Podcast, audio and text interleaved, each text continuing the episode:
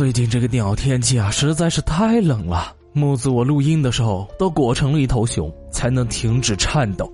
这个地球是要炸了吗？为什么现在这么冷啊？我记得我以前小时候啊，过冬都不行穿秋裤的。现在啊，不用我妈叫我穿秋裤，我自己就自觉的穿上了。眼看着也快过年了，这骗子、小偷啥的也都开始冲业绩了。所以，但凡接到电话、收到短信，什么提到钱啊、银行卡号啊、微信、支付宝的，都要小心了。这钱一定要确认再三之后才能转的。在吗？你支付宝还能用吗？打一千块到我的账户吧，账号就是我手机号，有急用啊，谢了。哎，不好意思啊，我支付宝卸载了。不过如果你急用的话，我可以扫给你的啦。这种骗子短信啊，真的是让人非常的生气，直接就怼回去吧。您好，我们是叉叉银行的，刚才查询到您的银行昨天在泰国消费一百八十万，请问是您本人消费的吗？是啊，我买大象了，咋的？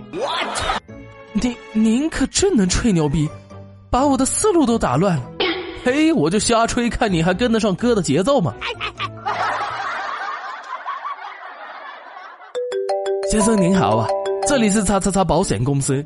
目前我们有一个超划算的理财类保险，每月投一千，次月得三百的利息，还能得交通意外保险。请问您平时出行都用什么交通工具呢？轮椅。呃呃，不好意思，打扰了。产生了暴击。寒假说起来，以前的寒假都是看电视《西游记》啊、《还珠格格》什么的肥皂剧度过的。这种一整个暑假追剧的体验啊，现在的零零后是很难有了。不过现在有的学校也会布置读书什么的寒假作业，比如说读四大名著之一的《西游记》。有的小网友啊就表示，刚刚看了一下《西游记》，我感觉李世民有点傻呢。如果他当初没有让唐僧去西天取经，而是把他吃了，那我们现在应该还是大唐盛世啊！喂喂喂，这位同学啊，你这个想法有点危险啊！你要想，如果没去取经，没被路上那么多妖怪洗干净过，你敢吃唐僧吗？而且不去打打怪升升级啊！这个唐僧等级太低的话，唐僧肉也没效果啊！坑爹呢这是！高中物理。一个大叔上课的时候，讲台下面有同学抱怨太难了，他突然停下了讲课，一脸严肃的说：“不要说话，晃一下你们的小脑袋。”全班的同学，你看看我，我看看你，觉得莫名其妙，但是出于这个物理老师的淫威啊，还是照做了。然后就听到他魔性的说：“有没有听到你们大脑里的水声啊？”感觉智商受到了侮辱。以前我们班主任有一次出了车祸，右手骨折，他请了一段时间的病假，来上课的第一天还吊着石膏。他走进班级，第一句话就说：“ 没想到吧，我杨过又回来了。”喂喂喂，老师不是胡汉三吗？高中数学老师在监考英语的时候，可能啊实在是太无聊了，就想找点报纸看。结果报纸也没有，只有一套多余的英语试卷，然后他就把这套试卷给做了，还让英语组的老师给他批，批出来分数一看，全校第一。木子，我看了看，这拼死老命也才刚刚及格的九十分，去你妹的！大学的时候坐第一排，曾经在上专业课的时候做十字绣。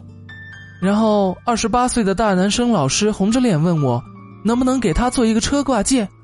我抬头就回了一句，要收费的。然后就没有然后了，感觉我好像错过了什么。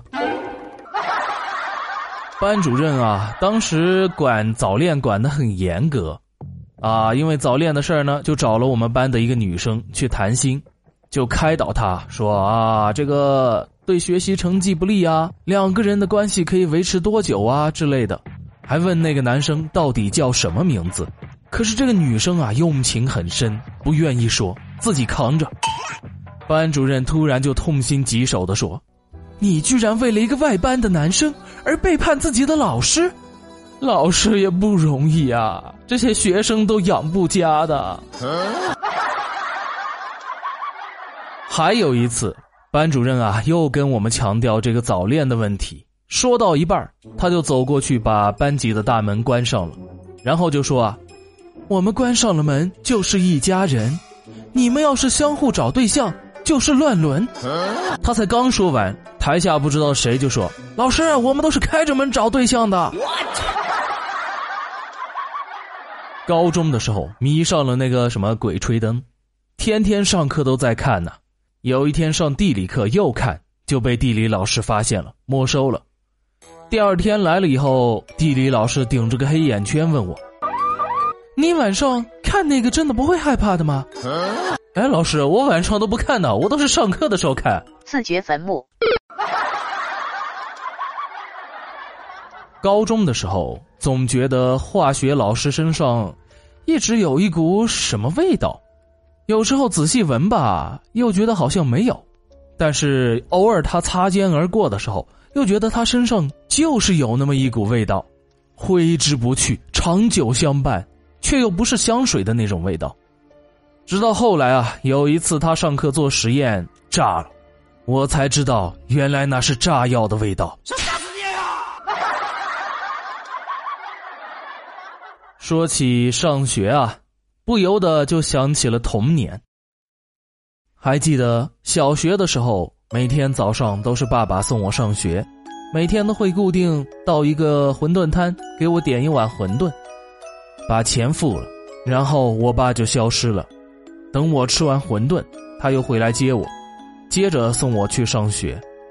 有一次我问他去哪儿了，爸爸就满眼含着泪水告诉我，因为他每天的钱只够买一碗馄饨，所以我吃的时候他都在路口转悠，直到等我吃完再过来送我上学。就这样持续了大半年。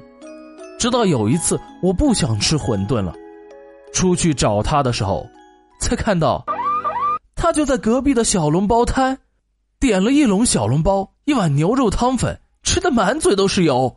那时候我才八岁啊，这给我的童年造成了巨大的阴影，太虐心了，有没有啊？蹦嘚你个蹦嘚啊！今天的节目到这里就结束了，希望大家能帮木子扩散转发一下，有了大家的支持，木子才有更多的动力去创作更好的节目啊。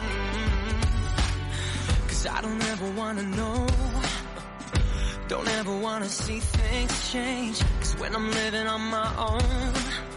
I wanna take it back and start again. Most nights I pray for you to come home.